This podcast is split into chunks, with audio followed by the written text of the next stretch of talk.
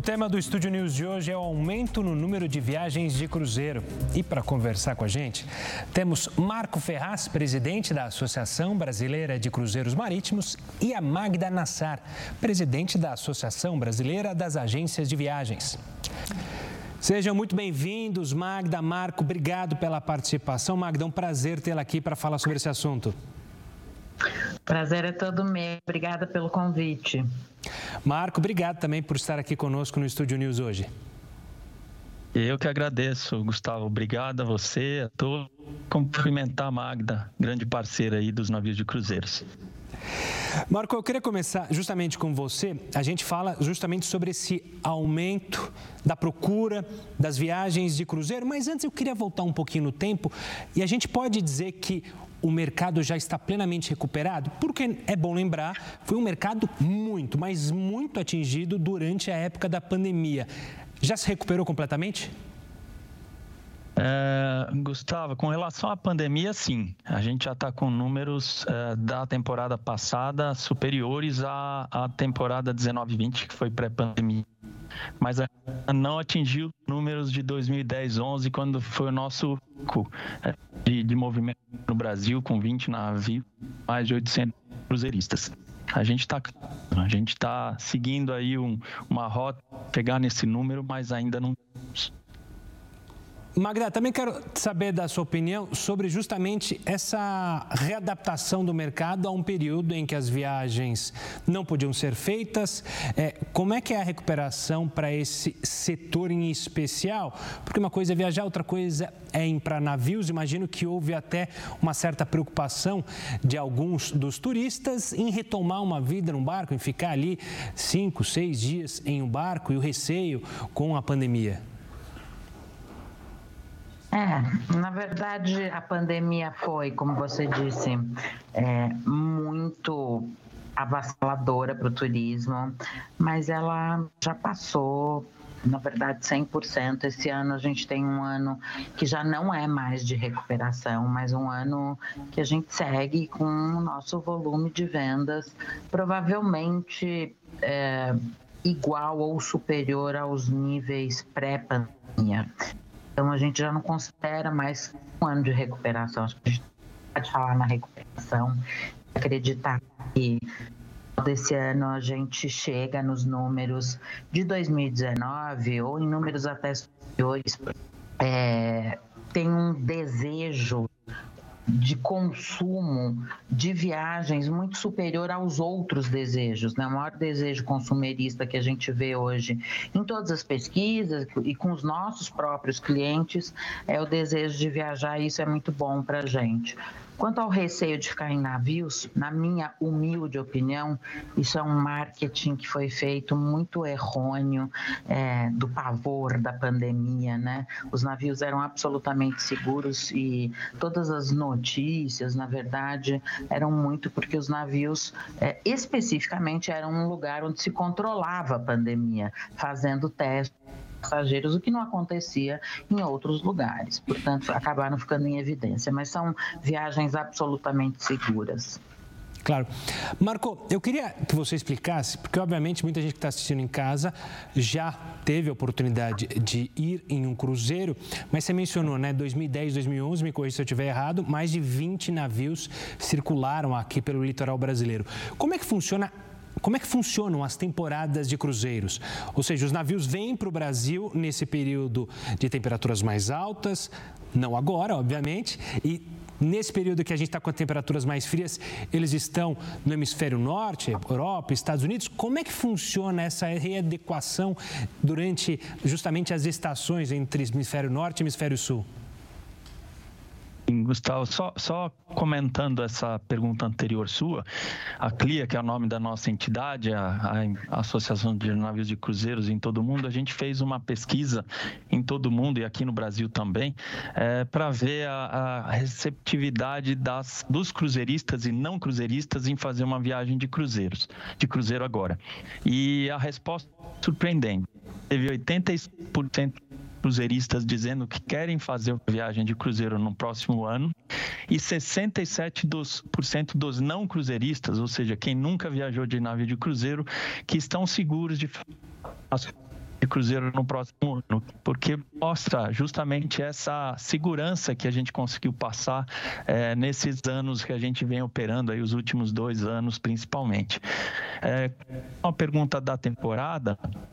A gente ainda tem esse nome aqui, nome que a gente gostaria muito de não ter, de ter navio inteiro, mas a temporada funciona no Brasil basicamente de outubro a maio, outubro, outubro abril, é, que é quando está o período quente aqui, e entre o quando o inverno está aqui, que é verão no hemisfério norte, os navios ficam por lá, porque é a alta temporada deles também. Mas isso tem mudado. A gente tem é, visto companhias deixando os navios no inverno lá também no hemisfério norte e é, tem acompanhado cruzeiristas fazendo é, suas viagens durante o frio, o que também leva a gente a crer que a gente pode deixar um navio no inverno aqui. Mas lembrando que o navio no inverno aqui, a gente tem que ser tão competitivo ou mais em termos de é, é, recepção do navio, custos, regulação, impostos, do que o verão no hemisfério norte, né? Claro. O, o, Magda, o Marco mencionou justamente essa receptividade do público e essa é uma percepção minha, me corrija se eu estiver errado. Mas quando os cruzeiros é, começaram a se popularizar aqui no Brasil, tinha uma imagem é, muito positiva, era novidade. Hoje em dia, o cruzeiro também te dá uma opção, um leque maior, ou seja, você pode viajar em cruzeiros para família, viajar em cruzeiros é, para garotada, solteiros que querem curtir. Ou seja, você tem uma gama de opções e é que é por isso que há é tanto essa receptividade ou eu estou enganado? Não, acho que está muito correto. Os cruzeiros, eles cada vez se popularizam, não só no Brasil, no mundo inteiro. Prova disso são esses números que o Marco falou, acabou de apresentar.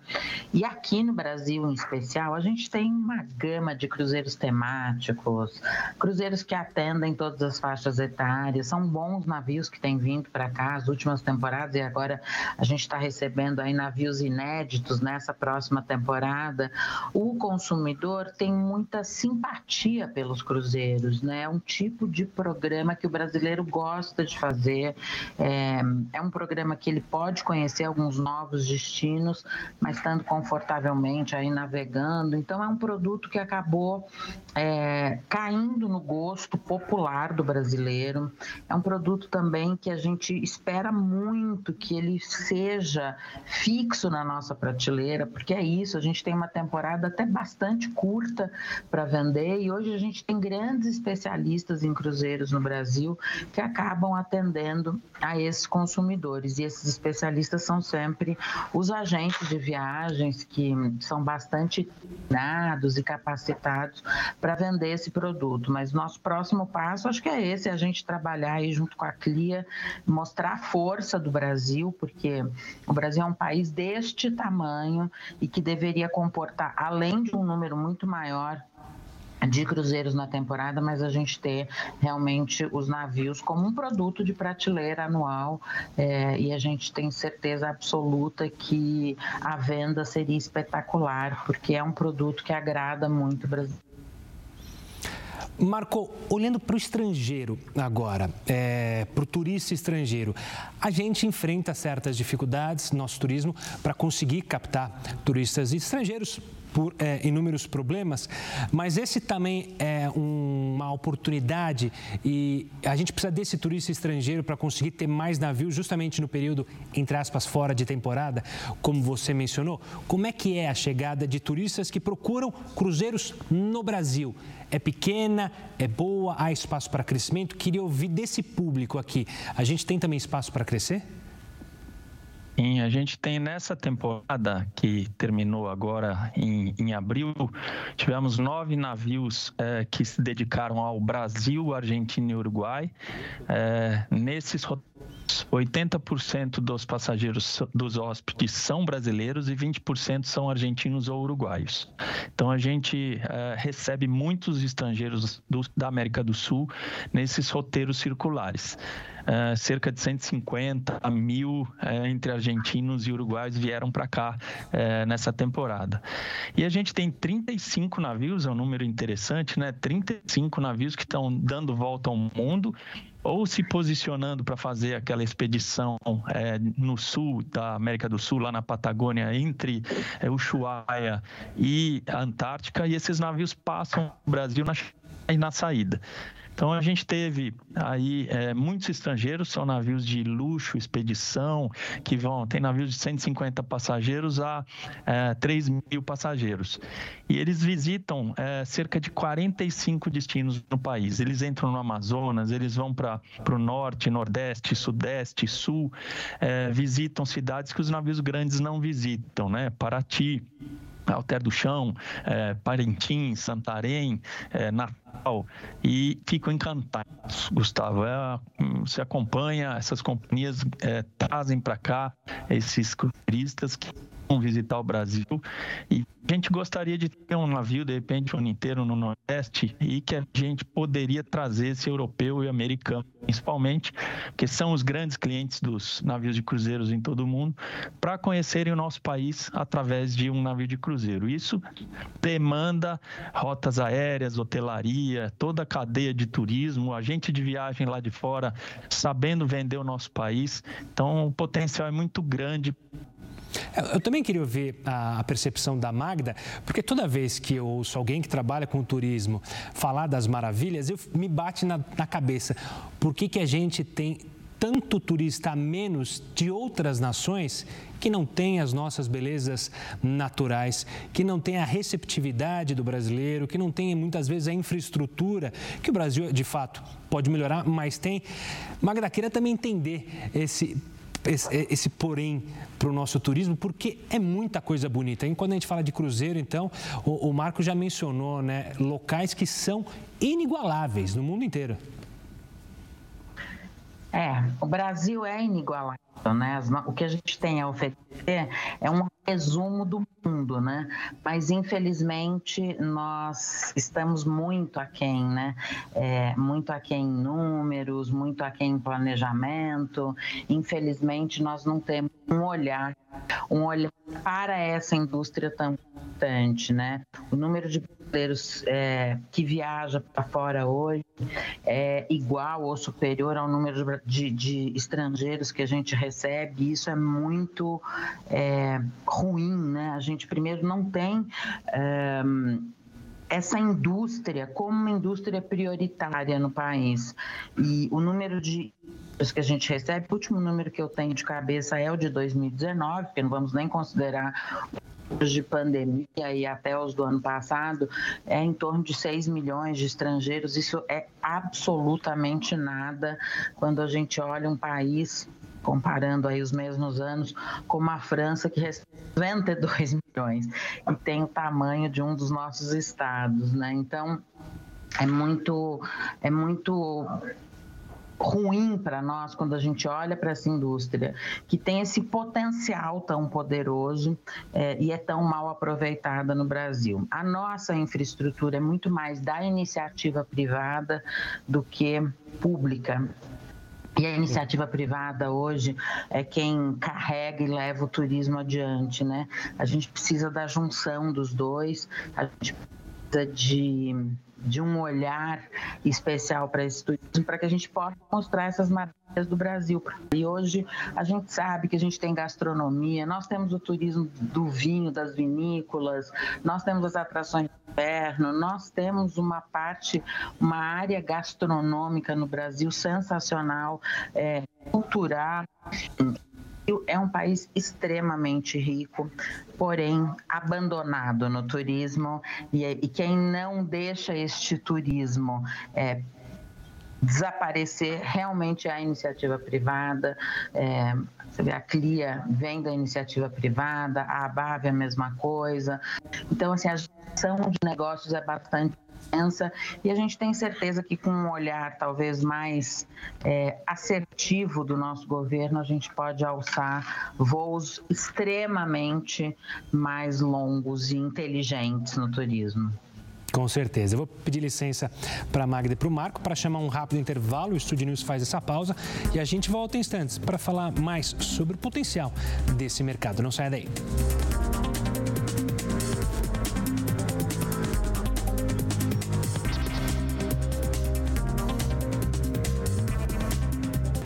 Estúdio News já de volta. Eu sigo aqui com o Marco Ferraz, presidente da Associação Brasileira de Cruzeiros Marítimos, e a Magda Nassar, presidente da Associação Brasileira das Agências de Viagens. Marco, a gente fala justamente, você falava dos navios, é, sobre essas diferenças. Para trazer navios maiores ou com uma gama maior de produtos, precisa evoluir o nosso turismo? Ou como funciona isso? A escolha das empresas está baseada é, justamente em quanto está movimentando o mercado? E aproveito também para dizer, o quanto que esse mercado movimenta hoje no Brasil? A gente tem noção de empregos, de números que eles provocam aqui no Brasil? Sim, Gustavo. A gente, é, primeiro as companhias estão investindo em né? Os navios estão é, evoluindo muito em tecnologia. A gente pode falar depois também da questão do meio ambiente, como a gente tem evoluído e como a gente se prepara para o futuro. E os navios, lógico, tem navios de todos os tipos. É, é, tem navios até de 6.200 passageiros que vão vir. Tem um navio que vem agora nessa próxima temporada para o Brasil, um outro de 5.200 passageiros, a média entre 3.500 e 4.000 passageiros. Esses nove navios que ficam na nossa costa. Eles demandam mais infraestrutura, né? questão de berço de atracação, é, a gente tem uns termos técnicos aí, é, as defensas, amarradores, né? É, rebocadores, e é, o Brasil não acompanhou essa evolução como os navios é, estão vindo. Então a gente tem conversado com os portos, com o Ministério dos Portos, ministro Márcio França, o secretário nacional de portos, para a gente estar tá acompanhando essa evolução dos navios, preparando principalmente os grandes, né? Santos, Rio, Salvador, Maceió, é, Itajaí, Paranaguá, que são os portos que a gente vai estar tá operando, para a gente não só receber melhor esses navios, como para a gente dar uma é, é, experiência de embarque e desembarque para os nossos cruzeiristas aí é, de acordo com o que eles estão buscando de conhecer no nosso país, né? Porque eles praticamente eles navegam à noite e ficam numa cidade durante o dia. É, a gente está indo para seis portos de embarque são 15 destinos no Brasil eh, na operação da temporada e mais três destinos, sendo dois no Uruguai e um na Argentina. Então a gente vai fazer em torno de 203 roteiros nessa temporada. A próxima expectativa é gerar 50 mil empregos ou seja, em torno de 4.500 empregos por navio e em torno de 300 milhões de reais para a nossa economia de impacto econômico eh, por navio. 300 vezes os 9, e a gente está chegando quase perto dos eh, 35, 3 bi meio, eh, 4 bi para a próxima temporada. Magda, é, olhando essa gama de produtos que a gente tem, de navios que vêm ao Brasil, a gente pode dizer que hoje esse setor é um setor que permite preços, digamos, populares, eu sei que, obviamente, é difícil dizer que é barato, mas que consegue atingir várias classes, ou seja, desde aquele mercado de luxo extremo até a classe média que pode conseguir fazer uma viagem em família, que vai caber no bolso. Dá para dizer que os, os, o mercado olha para toda essa gama de, de turistas que querem utilizar é, os cruzeiros? Olha, dá sim. Eu, eu vou comentar um pouco da sua pergunta anterior também, falando um pouco dos números da ABAV. Eu acho que é importante a gente sempre reforçar os números importantes do turismo, né? A ABAV hoje tem 2.300 associadas pelo Brasil. O número de agências de viagens é bastante superior mas os nossos associados é, faturaram em 2019 34 bilhões de reais e em 2022 ainda num ano, né, que era de recuperação, 30 bilhões de reais. A gente espera terminar 2023 com números bem superiores a esse. Eu acho que é muito importante quando a gente olha o produto como viu, porque a gente como tudo inclusivo.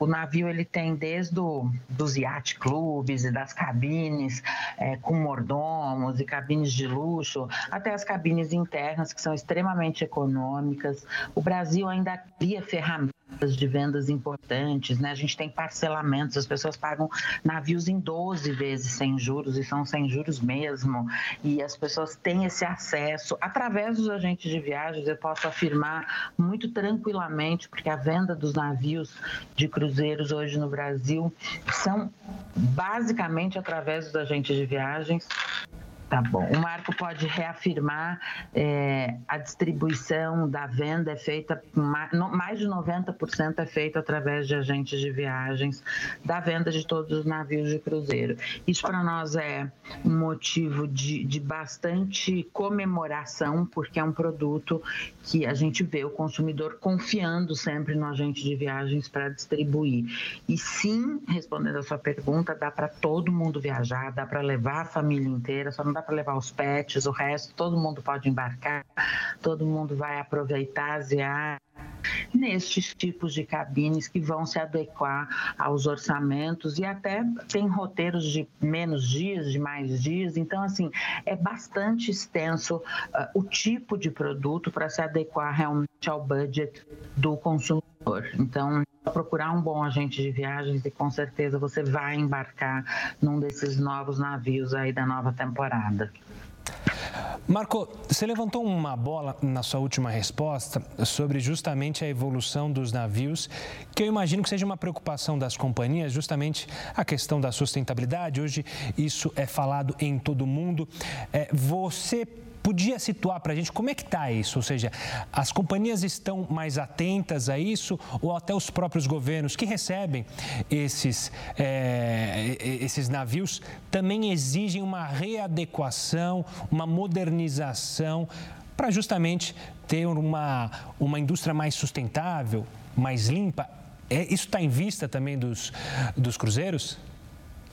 Sim, Gustavo, esse é um tema prioritário para os nossos associados. É, já foram assinados documentos é, de é, redução do carbono em 40% até 2030 e 100% até 2050. E isso vai acontecer com investimento em tecnologia, fazendo os navios mais eficientes, consumindo menos combustíveis. É, nesse primeiro momento, o combustível o melhor que existe é o gás natural liquefeito e esses navios já estão vindo com é, preparados para usarem o gás natural. Infelizmente, aqui no Brasil a gente não tem como acontecer. É, estamos falando com os portos e com o governo também para deixarem é, isso pronto, principalmente para os nossos navios que ficam estão querendo vir para cá, é, nos grandes portos, para a gente ter essa oportunidade.